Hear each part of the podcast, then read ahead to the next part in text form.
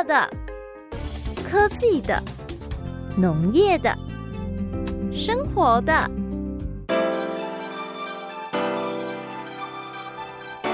欢迎收听《快乐农播课》。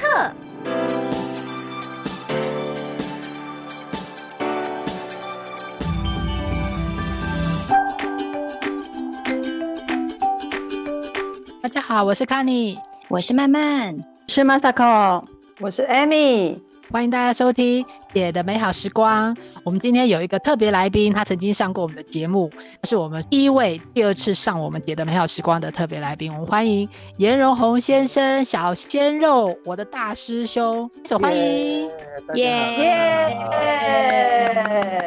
大家好，大家好，鲜肉老师又来了。对，为什么我们今天会请到小鲜肉来参加我们的节目呢？因为七月的时候，BBC News 有一个这个报告说，台湾的生育率呢已经来到全球倒数第一了，而且倒数第一是全世界两百二十七个国家综合起来，我们是排倒数第一名。平均才生一点零七个，然后现在政府一直在推很多就是补助啊，还有就是鼓励大家生育多生几个的优惠措施，可是其实大家都不太买单，也不太领情。那为什么今天要请到鲜肉哥呢？因为鲜肉哥就是我们倡导多子多孙多福气代表人。对，因为 他本身有四，他本身有生四个小孩，而且他很年轻哦，他不是那种什么六十几岁、五十几岁的人，他没有，他今年才四十多岁而已，对，四十多岁现在会不会生到四个，真的太多，真的很少很少，所以我们今天请到鲜肉哥来告诉我们。怎么样？敞开你的心胸，打开你的大腿，多生几个。教我们多生几个。我觉得，我觉得，我觉得我们我们本来是优质的优质的节目，我们可能会因为今天这一这一集要歪掉了吗？达到那个达到那个限制级的那边去。听到老师造成你们这样心花怒放，当然当然也有海鲜的作祟这样子有。等一下，我觉得我要先跟大师兄说一下，我们这一集会有小朋友是听众，忠实听众哦。是是是是，对，所以尺度要稍稍微拿捏一下哦。是是是，我我我在想办法。我们先把背景资料再先过一遍，让大家才知道这事情有多严重。呃，嗯，第一，因为我们现在普遍大家都生的不多嘛，好，我们来看一下，大概一个就好了。我们姐姐像我生两个，Masako 生两个嘛，两个，对，那。Amy 生一个，一个好少哦。对，像 Amy 就是就是到卡布的。那我们慢慢呢，现在还没嫁人，所以还不晓得生几个。其实真的已开发国家，如果真的要让人口维持一个成长的话，其实至少都要两个。如果生低于两个，就代表这个国家未来的这个人口比例就会慢慢的下降。那对于这个国安啊、国安还有经济。都是一个很大的危机，所以这事情真的是非同小可，不是我们在开玩笑。我们今天虽然会这样子讲的有点轻松好玩，可是我们讨论的议题是很严肃的国安议题，真的真的。我居然不知道，原来生个小孩也是国安议题，天啊！所以你也要受国防部表扬，真的。就是几分钟的事情，居然是个国安议题，天哪！那有几分钟，生了小孩的责任很大，好不好？对呀，这很神圣的耶。然后每个人都把这个问题放在，诶，为什么不生？哦，因为呃，什么要花很多钱呐，然后教育的环境啊，然后整个大环境的影响啊，钱赚不够多，低薪啊。所以我觉得我们今天要从另外一个角度来看这个问题，我们不要再讨论这个了，因为这个呢。大环境这个都固定的嘛，可是在一样大环境里面，其实说真的，还是有很多人想要多生几个，可是没有办法如愿。嗯，这是真的，对不对？所以我我觉得政府应该这样，那些不想生的呢，就那等他慢慢想好了啦。反正他想通了，他薪水加薪了，环境他觉得变好了，他想通他会生。可是很想生的人，他就是只生不出来。我们这个就要讨教小鲜肉，要告诉我们，我们要帮助那些很想生的人，快多生几个。然后呢，也不要花他们太多时间，就是先生也不要太辛苦，这样子，真的是，就是就是，老婆也不会太辛苦，小鲜肉一定可以当我们的这个明灯，因为他本身就已经生四个，我看原来弄干干单单这样子嘛，应该体力上不用太辛苦啦，就四个就生出来了。就几分钟就可以解决的事情，就要搞得这么严肃，还国安立体，这个很难想象，对不对？所以我们要来探讨这一位那个生小孩达人，就是你如何，你如何有办法这么精准的生产，然后快速的在你有限的年轻青春时光，然后可以一次连生四个，这样太厉害了。连连生四的这件事情哦，跟你平常的饮食有很大的关系。嗯嗯嗯，从从以前都觉得哈，吃海鲜哦会让一个男人哦会性欲高涨，然后呢精虫充满，然后呢会想要做想爱做的这件事情。听说好像有文献，有，嗯，对啊，但是文文献写的哈，其实。我们不太怎么相信了，因为从来我就不太相信什么伪科学啊、假科研这些，因为我喜欢做实证主义，就是做的。你亲亲身去 亲身去做实验就对。对啊，哎，主口大吼，阿公阿妈的讲啊，嘿吼，食海鲜啊，食海产吼，他的。的查波兰的太丘嘛，吼啊，然后就会比较有有能力这样子啊。然后我也听说说，因为吃海鲜呢，尤其是吃虾子，那个胆固醇都比较高，还有那个锌啊、牡蛎啊，锌都比较高，所以吃吃完之后，男生就会呃一直想要做那件事情。啊，所以要想办法，想办法去套，无去套吼，伊就做艰苦啊。对，那要有要找那个有男朋友啊，有女朋友或是有老婆的才可以啊。万一还没有老婆了，那这下怎么办？对啊，所以那那个冲冷水澡也没有用啊，或者是跳跳下去游泳都没有用。这时候只有英文英文单字三个字啊，DIY 的。双双手万能解决，要不然要不然那个是其实是很难受的。我我已经觉得本集非常危险，我们都不知道该怎么接话 被发黄牌，黄牌，对，被发黄牌。不是你这样，我们要是拿不到金钟奖怎么办？怎么办？不会不会，因为我一直在游走那个边缘，要 游刃有余，游走在那个刀锋的边缘，对不对？要讲的精准，然后呢又不能太低俗，对对对，为了为了我们的那个金钟奖。过国外的真的有 paper 专门在做这种的研究。好，嗯，他他们真的是做的很严谨，真的是真的真的不是把它当成一个玩笑在在进行，就是他们真的研究，其实海鲜，尤其是虾子、牡蛎这种含锌量很高的，他们有研究，呃，就是这样的 couple，就是夫夫。妇，如果他每个礼拜都大概固定的摄取多一点，呃，他们的他们的实验是说，至少每天如果都有有固定量摄取的话，其实那个比例会比没有。固定这样摄取，可能一个礼拜只吃一次的，呃，虾子、牡蛎的这样子的夫妻啊，高达几乎四十二趴以上的比例，帮助他们的帮助他们怀孕。那主要是因为，呃，刚才小鲜肉讲的没有错，就是为什么会帮助她怀孕？因为她从事做爱做的事情那件事情的比例会增高。所以其实它是有一个，呃，有一个 SOP 的，就是因为吃了虾子，所以会造成它的。呃，比例偏高，比例偏高，那当然就是会比较有受孕的机会吧。所以这比例很高嘞，多四十二趴嘞，四十二趴，几率就会对受孕的几率就会增加了，对不对？所以这个在国外的 paper，它在这个医疗的期刊里面都有发表过，是真的是有佐证的。这个这个有佐证是没有错啊，但是你还要研究一下那个送送精者哦。送精子的这个载具哦，它的颜值啊，然后它的生态啦，还有另外一个是它的精子的浓稠的程度，还有密度，还有活力，这些都还是会影响的，不单纯只有。只有活塞运动这件事情，觉得我跟我们没有预期会听到那么 detail，就是 我们我们已经从从频率到到会生出小孩这样的关联性而已。哦，你那个深入的，你这研究的非常的透彻，那个要博士班的论文才可以啦，才研究的出来。我整的，我都把它我整，这个人一直把它搞歪，他还是要把它歪掉。就是频频率。频率，这就是做爱的次数。做爱次数多，不代表说它只是它的几率会比较高，受孕几率会比较高。但是不代表说呃，你你刚刚说为了省事嘛，省力嘛，对不对？一次就中了，你干嘛去搞十次呢？对不对？嗯，对啊，真的那么浪漫吗？骗人呢！啊，时间过了，老夫老我们再不制止他，宫北料哦。待会儿再让你讲一下。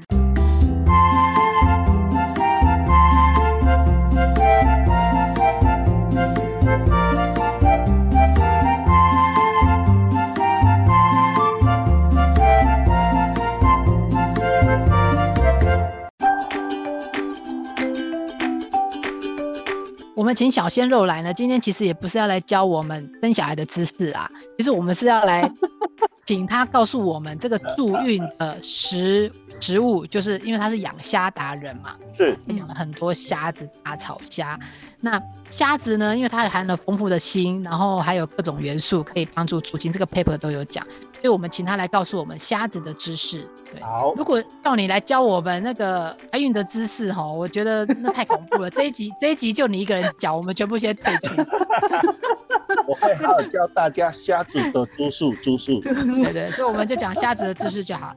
我们有很多问题要问你，真的，一一的问哈。好，我们你现在想到的人就自己问啊，这个姐姐都不用客气，有什么问题？现在瞎子当然在这边，赶快问哈。我我先问，我先问。好，那个瞎子的头啊，黑黑的时候到底可不可以吃？虾子的头黑黑的到底能不能吃？当然就要吃，而且虾子的头如果是黑黑的话，那表示那个虾子是没有用药的，没有放磷啊，没有放磷酸盐，没有放二氧化硫。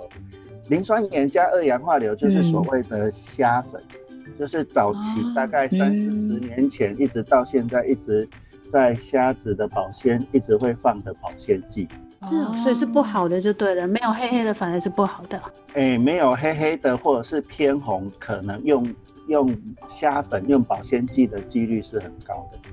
哦，是哦，应该是说虾子它本身可能是不是它过一阵子，其实它很容易就变黑，如果它没有用药的话。对，啊，为什么一直一直可以这样维持不黑？那其实都有问题吼。是，啊，虾子的头为什么会黑黑的，或者是它的肢？它的那个足永足啦，或者是前肢，或者是会会黑黑的，会稍微黑黑的，是有两个原因。第一个原因是虾子本身它就会产生这个酪氨酸，所以酪氨酸它本身就会反，就是跟空气接触久的时候它会反黑。还有另外一个虾子的血是血清，那个血清素带铜离子，哎，对，带铜离子，所以跟空气中的氧气接触之后。它也会变成黑色，所以虾头或者是虾的脚呢，稍微黑黑的呢，那其实就是没有用药的指标，所以可以先吃，先挑起来吃的。哦，学到了，原来是这样子。嗯，好，好，好，那下次就要吃，不要说那个是。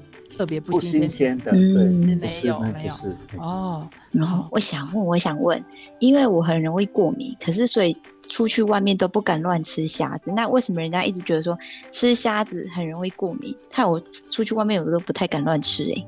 呃，虾子会过敏，大概有两个原因。是第一个就是说，它本身天生就是吃虾会过敏的人，那这个就没有解了啊啊！但是这种天生吃虾会过敏的人，他的阿拉举的现象不是那么单纯，他可能会很严重到要气切，或者是要很严重的急救，那种是天生对虾子是过敏的。啊，还有另外一种就是吃的会稍微嘴唇会肿啊，皮肤会肿啊，眼睛会肿这一种的的荨麻疹的现象呢。这个通常哦，呃，因素会很多。那也有可能是因为虾子本身跟保鲜剂放在一起之后，其实你是对磷酸盐或是这些保鲜剂、化学药剂是过敏的反应，而不是虾，不是虾子本身让你过敏。所以很多人吃到。完全不用保鲜剂、不用药的虾子是不会过敏。哦，原来如此。所以是对药过敏，不是对虾子过敏，就对。对，用他用的保鲜剂可能是对那个保鲜剂是过敏，所以都错怪虾子了。对啊。啊，还还有一种啊，还有一种是有些人天生就对磷酸盐过敏。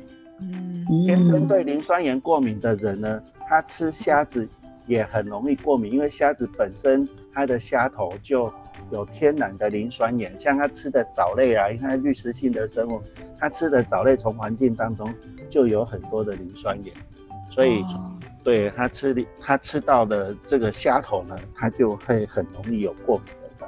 哦，原来如此。当当然啦、这个讲的太严肃了，但是也有一种人是这样，就是说他吃虾子不会过敏，但是他剥虾壳会过敏。那种这种这种富贵病的虾，那个这种这种以女性居多，不？是，我跟你讲，女生吃虾子对虾壳都会过敏，所以要有男生要贴心一点，帮忙剥。结婚前富贵病那种公主病的那个嗯那种剥虾哈，因为虾接虾壳接触我手指头就会过敏的一种人，很真。的对，包括鲜肉接触哥本人，鲜肉哥本人也是这样，吃虾不过敏，但是剥虾壳会过敏。接触手指头会，然后接触嘴巴不会，这样。对对对真，是神奇。如果还有人会更好哦，这个是 有人问大家都想要会这样子过敏这样。哎，那我再问，我再问，是虾头到底有没有胆固醇？我很喜欢吃虾头，可是每次在吃，我就在想，我会不会吃太多胆固醇？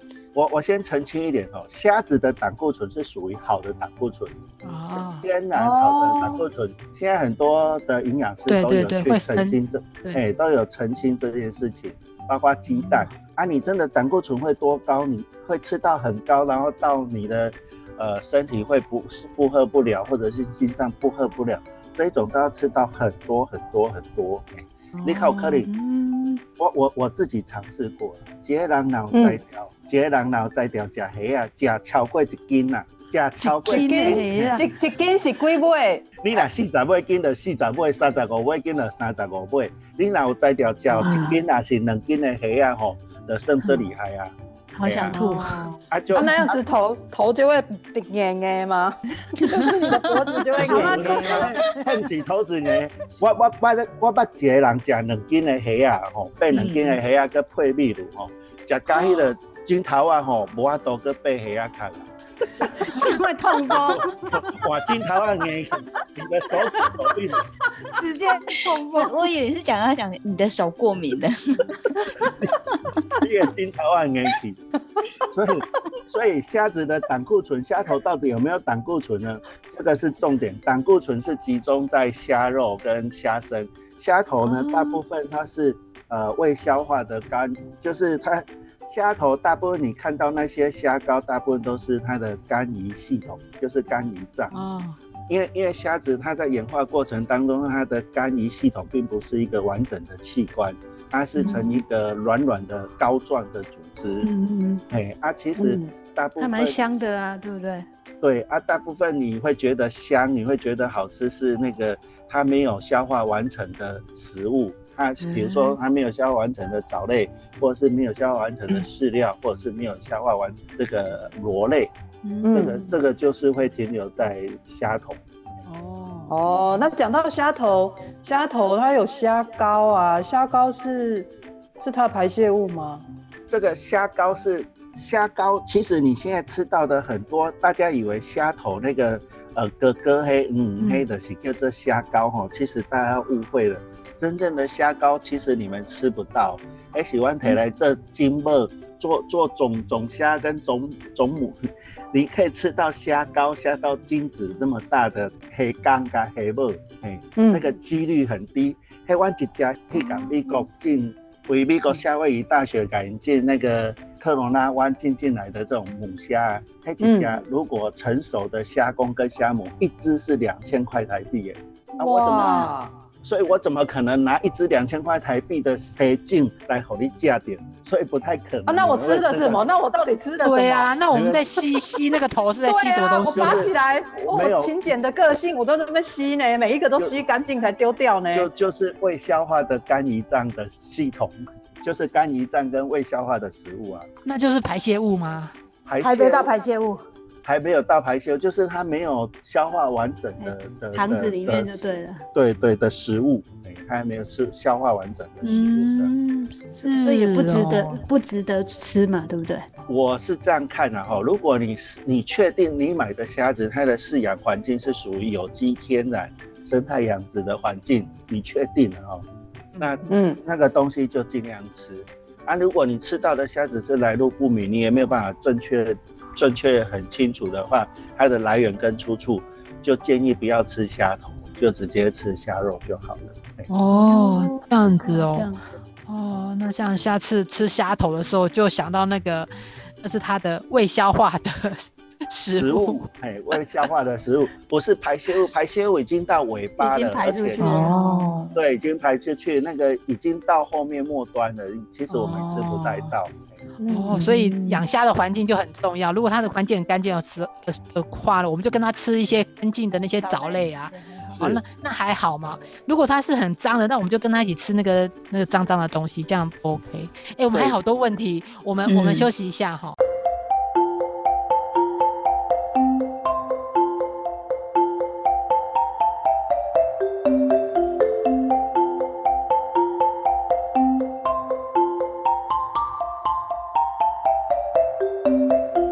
我想问一下，就是第二个，人家都说那个虾子啊，跟跟雷梦啊，没在到顶家，因为加的细条条哦，就是那个砒霜啊，而且今天要给。这个很典型，就是假假新闻。阿伯柠檬虾是被安怎做？可是我们都很担心，每次吃的时候心理压力都好大。想说对，呀，对，会不会吃了就有什么问题？这个很典型，就是农业假新闻，他可能要打压那个餐厅出柠檬虾这道这道料理。太坏了，我知道胡椒虾的那个业者要打击柠檬虾的业者。太坏了。哦，那这样以后就可以认真吃，就对。明明那个柠檬虾就很好吃，对啊，对。所以，所以这个可能是那个活虾业者啊，那个活虾餐厅的业者想出来的。请教一下养虾达人，那个虾泥厂啊，是到底是它的什么部位？然后我如果我其实每次都我自己煮的话，我都没有挑掉、哎，它吃下去整条吃下去会怎样吗？其实吃下去是没有关系的。虾泥肠哦，嗯其实是，呃，虾子其实没有没有太大的胃的的组织，它全部都是靠肠子来做这个消化。前端的我去肝胰脏消化之后，再来到呃这个肠肠的部分就准备要排泄出去了。但是但是这个虾泥肠到底要不要去把它清除，这个其实是不清楚也没有关系，是观感的问题。因为有些人就看哦，虾肉上面有一条黑黑的，觉得不干净。嗯，这个这个概念就跟什么情况一样？就有有些人吃虱目鱼肚的时候，会看到虱目鱼肚那个黑黑的那一层，哦也想要把那个把那一层的那个类似横膈膜那那那个黑黑的把它刮掉，嗯是同样的对，那是熊喝价的物件。其实虾肠不清楚是没有关系，除非说、没有关系。除非除非说是那个虾子，比如说像有一些海里捞的那一种叫做昂皮尔上火烧虾，啊，嗯，泰里来火烧虾，它的虾的泥肠，因为它会有小的那个石子的，吃起来口感就不好，也假掉刷刷，哦那个才需要挑。要不然理论上现在你吃的大草虾啦，或者是白虾，嗯都是陆上养殖、渔温养的，其实它的泥肠都不会有那个吃起来刷刷的口感这样子。哦哦，原来如此。太好了，对我这种诶懒人太嗯太方便了。嗯，那我想要问一下，像那个虾头里面，它不是会有红色的蛋？那脚那是那个有有的也会有一些蛋。那这样子，它那个爆的那个蛋到底可不可以吃啊？因为感觉好像到处都是蛋一样，可是它到底能吃还是不能吃？那个红色的卵那个蛋哦，其实是可以吃的，它吃起来就呃有一点像那个保利龙的那个小颗的保利龙的那种感觉。嗯嗯保利龙，嘿，红色保利龙，小颗红色保利龙。乱讲，人家那个蛋明明就很好吃，把它形容成保利龙。哎、我看到那个都先挑起来吃呢。那个有有些人都觉得那个东西就很补啊，因为看起来就红色的。哎呀，就像晋阳的爆、季欧的爆嘛，我都觉得那个、嗯，那个爆卵的虾其实是还不错的，还蛮。那虾头也是它的蛋吗？虾头不是它的蛋，虾头是它的那个消化系统，红色的所呢？是肝肝胰脏。有的有的虾哦头，有的虾头有红红的，也会凝固呢。那个不是那个不是蛋哦。哦，如果如果会凝固的话呢，这个又另外一个学问了。就是早期嗯哦，为了让虾子增重啊，不孝商人为了让虾子增重，它里面会打凝胶，凝胶，嗯，明打在胶，哎，增重为了虾子几架黑啊吼，一打虾头打明胶可以让它增重，这样一整个货柜的虾子至少会多很多重量出来。所以你如果剥虾子的时候，剥下来剥虾头的时候，会整块的组织就掉下来，那个就是打明胶的虾子。真的假的？那啊，我我都把它吃下去哪呢，对对，而且它很香哎。在对啊，现在现在这样的质量已经都被呃全世界的这些海鲜业者给踢爆了，所以现在比较少人在做这样的动作。哎、我以为它跟那个螃蟹螃蟹的那个蛋一样的，所以不是哦。不是，它如果是整块，就像呃果冻这样子啊。很像果冻这样子，然后直接掉下来，那个就是打啊，是它不是整 块，它有点可是它有点虾头像螃勾蟹的这样子，狗狗的那一种呢？狗狗就是消化系统，就是它的肝胰脏。啊，红色的，红色跟绿色都一样。红色跟绿色是跟它吃的食物来源有关系。嗯像它如果吃哦饲吃饲料，大部分会比较偏红色。啊，如果吃天然饵料的，吃藻类或者是吃螺类、苦螺螺类，它就偏绿色。它甚至连煮出来的汤都是绿色的。很多人可怕哦！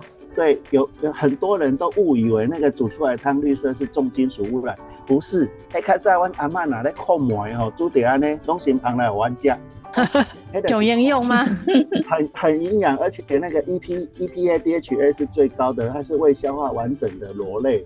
对，那个嗯得去嗯，得去有孙酱哦，那孙都会变聪明。哎，难怪你可以考上成大数学系。数学系这个哦，这个跟这个有有关系，有有一些关系啦。但是但是那个呃没有消化完整的这个绿色的这个汤汁，不要再误以为是那个重金属污染，没有那么多重金属污染，大部分都是、嗯，大部分都是未消化完整的。哎，真哦正，哎，真正扣膜扣出来吼，规碗膜是青色的，很夸张。是，今天学到好多、哦。原来蛋只会在脚上那个地方爆蛋，头上有红色的，不管它头上里面是红色、绿色、黑色，全部都是未消化的东西，对，跟它吃的东西有关。对它的食物来源有关系。哎、先生我哥，还有一个有问题呀、困扰我很久。我前一阵子啊，看到有一个人进来跟我讲说，虾子跟蟑螂其实它们的基因只有差一对耶，这个好可怕，好可怕。其实他们还没有讲之前，以前我在看虾子的时候，我就觉得其实他他们两个很像，可是我没想到他们两个基因真的只有差一对哦。没有没有没有，不是这样哦，因为我们从生物的分分类里面哦，界门纲目科属种哦，分类学上面哦，界跟门哦，虾子是属于呃甲壳动物纲啊，然后呢。昆虫那个蟑螂呢是属于昆虫纲啊，其实它们的差异是很大，嗯但是它们晚上就是同一个那个门啊，它们是属于节肢动物门。嗯，所以如果如果说它们只差一对基因的话，那我们每一个人都是亲戚呀、因为我们每一个人都是猴子变的啊。对，除非有人承认你的祖，对，除非有人承认你的祖先是是猪变的，不可能。哦，所以他们在他们这横横门那个地方是一样的，可是到缸这边就不同了，这样子。对对对，所以那个哦差异其实是很大的啦。哦，这都市传说啦，吓死我了！什么蟑螂跟啊虾子差一对你这样讲，你你这样讲，就吃虾不如吃蟑螂的意思吗？没有没有没有，不想吃好不好？差很多哦，你这样我会没胃口。那个中秋节要烤蟑螂，我没办法接受。不会不会，那如果这样说，烤虾子跟烤蜜蜂是一样的啊，因为它都是也是动物们啊。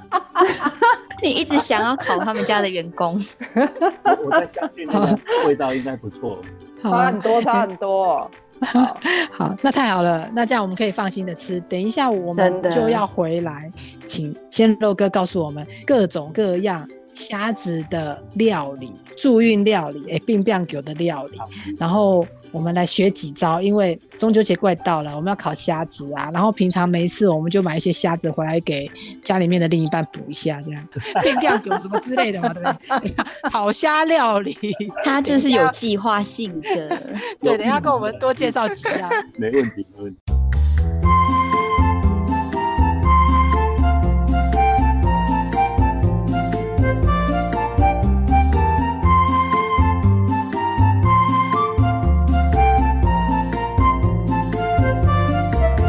那，现在谁要先问一下那个料理啊？哎呦，当然是那些有老公的啊，他们好需要哇。好了，赶快讲啊！你们那些有老公的很想问，赶快问。有有男朋友的也需要啊。阿萨口，你赶快问呐！我看你就很想问的样子。哎呀，那你会发现，真是的，我好需要。要问一下怎么煮才好吃啊？像尤其我这种，对不对？就是剥虾子都会过敏的人啊，所以也不太会煮虾子啊。那鲜肉哥教授几招简单的料理方式，这样。好吧，你们你们既然这么诚心的问，我就随便说吧。要认真一点呐、嗯，对，老公的幸福。他很认真的想问，你要认真的解答。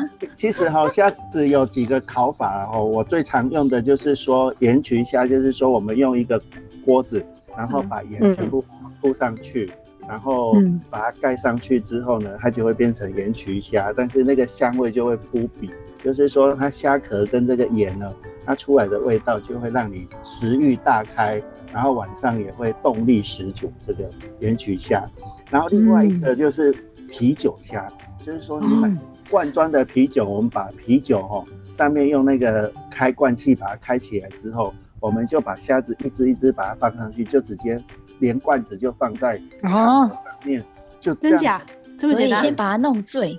对对，这样这样煮了那个虾子呢，就会有那个啤酒的味道，然后醉虾就就是，而且是热的醉虾，还蛮好吃。哦，这个是这样子煮哦，对，就是最简单的方式。哦，这样真的很简单，可以可以。感觉中秋节很很适合哦，把啤酒把它打开，然后就把虾子丢进去。对对对，哦，而且这种适合男朋友的有没有？就是 就是先醉，呃，先吃虾，然后再醉，就昏倒在那里，然后就好处理。不是说先把虾弄醉吗？那要看那个男的漂不漂亮嘛，男的帅不帅才决定要不要醉啊？怎么这样子？可是你们在烤虾子的时候，有没有那个经验？烤虾子的时候，烤出来虾子壳都会粘在一起。对，对啊这不是正常吗？不是都这样吗好难剥，嗯最后都就这样啵啵雷这样子。对对对，啊，我告诉你哦，嗯，这个这个其实是有科学论述的，因为你其实、嗯你你想一想哦，虾子通常我们中秋烤肉的时候，我们都习惯把虾子拿去退冰，退很久之后，啊那个、那个水是不是就跑出来？啊，你把虾壳想做是、想做是饼，我们在煎煎煎鱼煎饼啊，因为你外面的火是不是很热？然后你，那个虾壳的肉已经变成呃黏糊状了，所以你养过一个吹的料一冬人两里卡啦，哦。雕雕定的概念啊，它的壳就是就是雕定的概念，所以那我怎么办？所以要教你们最聪明的方式，嗯这个是我去问日本料理的师傅，还有问了中破塞，他们有一个不败的烤虾的方式。哦，赶快教，赶快教。就是我们虾子一拿来之后呢，整块冷冻，整块我们就先丢到水里面，先把它水煮，或者是一只一只先把它串好之后丢到水里面水煮，让它半熟。先先把虾子煮到半熟之后呢，嗯再拿去烤烤炉上面烤，这样的虾子它的那个肉还会紧实，然后也比较不会掉汤的。哦，哦，先去穿烫一下啦。对，再去烤嗯，对，就是穿烫到半熟，不要全熟哦，全熟就没有那个味道。其实我们烤虾子，其实就是其实想要吃那个虾壳的那个烤焦的味道。嗯嗯嗯，真的，嗯这个是一个呃不败的烤虾的方式哦，。太酷了，学到一招。对，真的真的。哎、我穿烫，我穿穿烫完之后，我要放到烤炉上烤，你你可那以那它是沾盐吗？还是不用沾盐烤？沾沾盐烤好，因为沾盐呢，它比比较可以吃到那个盐的味，就是海盐的味道。啊，可是嗯有有有的有些人剥就不会剥的干净的时候，就是会吃起来比较咸，所以这时候嗯盐在撒的时候就要比较小心一点。不能，下重手就对了。对啊，对啊，对啊。啊哎、那撇那撇开那个烤的时候，它的肉会黏住，有的时候那个壳很软，那是怎么回事啊？壳很软，跟那个虾子，因为虾子要长大，它必须要换壳，所以我们经经常遇到消费者客诉，就是说，哎，奇怪，我们买你一整盒的虾子，为什么有些虾子呢，呃吃起来就是肉呃很紧实很 Q 弹，有些肉就吃起来软软的。这个我们的解释都是会跟客人这样讲，因为虾子哦，它脱壳的时间是不不一样的，没有办法让每一只虾子就同一时间脱壳。嗯，所以有一些虾子吃起来就会比较软，有一些虾子就会吃起来比较硬。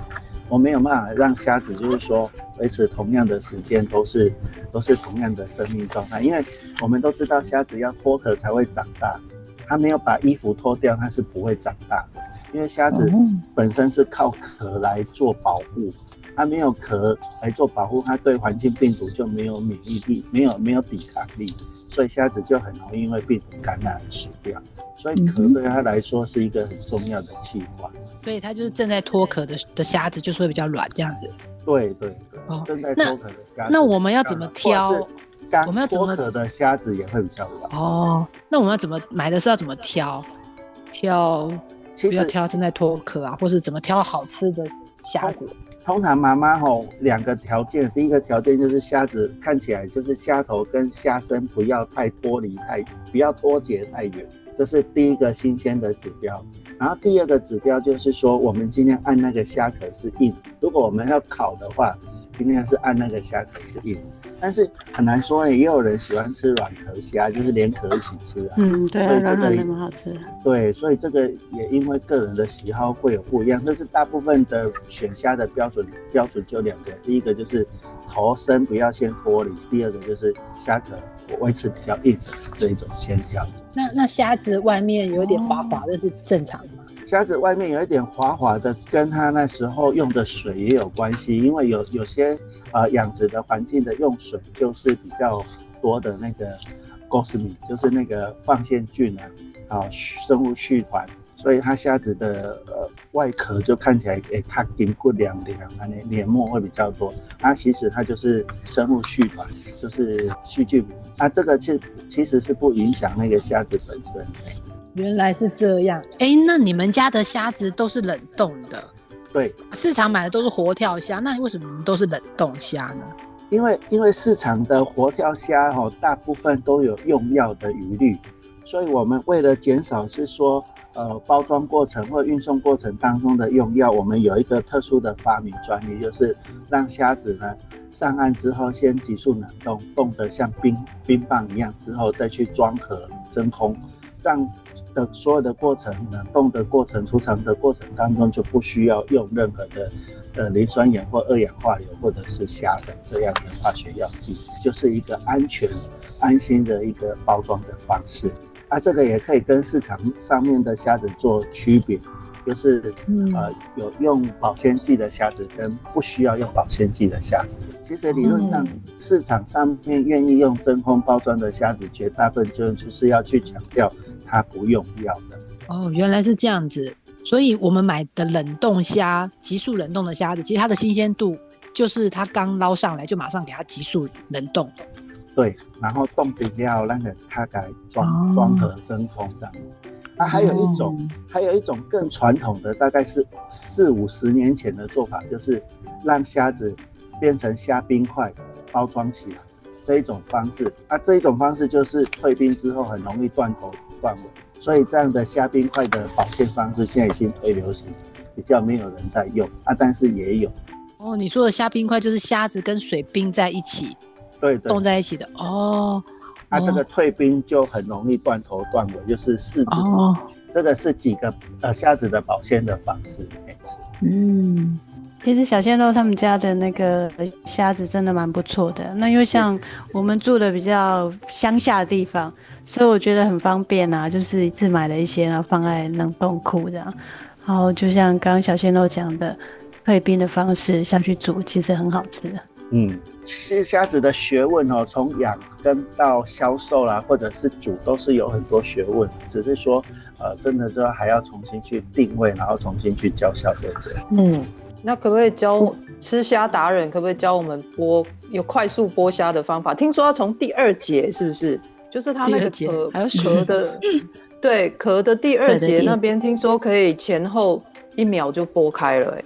其实虾子哈煮完之后都会成呃卷曲状嘛哈，它虾子珠数珠数就会是弯曲的。然后呢，我们要剥虾之前，先把它弯曲呢，先让它先让它那个调正，调正之后呢，先软它的筋骨，再从你说的尾巴上来的倒数第二节往前剥，连头就一起出来了。这个是啊剥虾的最快速的方式，但是通常哦不需要这么辛苦啦，就是只要跟大家说。呃，吃虾不会过敏，但是剥虾过敏，这是最好的方式，最快的方式。最快的方式不就是找人帮你剥吗？对呀，找另亲爱的另一半帮你剥最快了，对不对？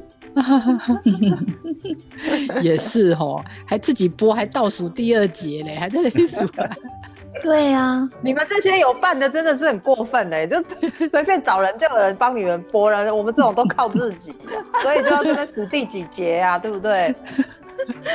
干嘛这样子？我们家现在都是我女儿在 在剥虾子，我都马是叫我侄女剥，是不是？嗯，哎，那今天我们学到好多跟虾子有关的知识，是哦，然后也。这些知识有些都是坊间的传说，然后都不是很正确。我们今天透过小鲜肉，终于知道原来虾子其实它的头还有它的它的头会有点黑黑的，这个其实是没有用药的证明。然后买冷冻虾其实也是可以很新鲜，呃，可以让这个渔民呢可以少用一些药。啊，我觉得真的学到很多，而且还什么啤酒虾，把它丢到啤酒罐里面，一起跟啤酒一起煮。是，哎，这个今年中秋节的时候一定要先生表现一下，一定要 一定要，真的要跟你多多学习。我们我们下次呢，再请你来跟我们讲解一些。呃，生四个的姿势，我们今天节，我们今天节目已经到尾声，来不及讲生四个的姿势啦。是我们今天主题不是为了增加救生育率这件事情，怎么一直？我们就是不想让你讲，所以才一直问你问题呀。哦，就讲到后面，我们还有个第五趴，生四个小孩子的的姿势，对，就来不及讲，对，就来不及讲。好重要的部分，如果有观众。观众，你真的很想听的，麻烦到 IG 跟粉钻去留言。我们看，如果更多人留言，我们就来 P 一集，专门讲知识的。这样子出虾的猪数啊，跟生小孩的是要找卢森老师一起来一起来上。你又出卖了一个老师，你完蛋了。非常开心，今天请到严荣宏先生是来我们姐的美好时光，跟我们分享很多虾的知识。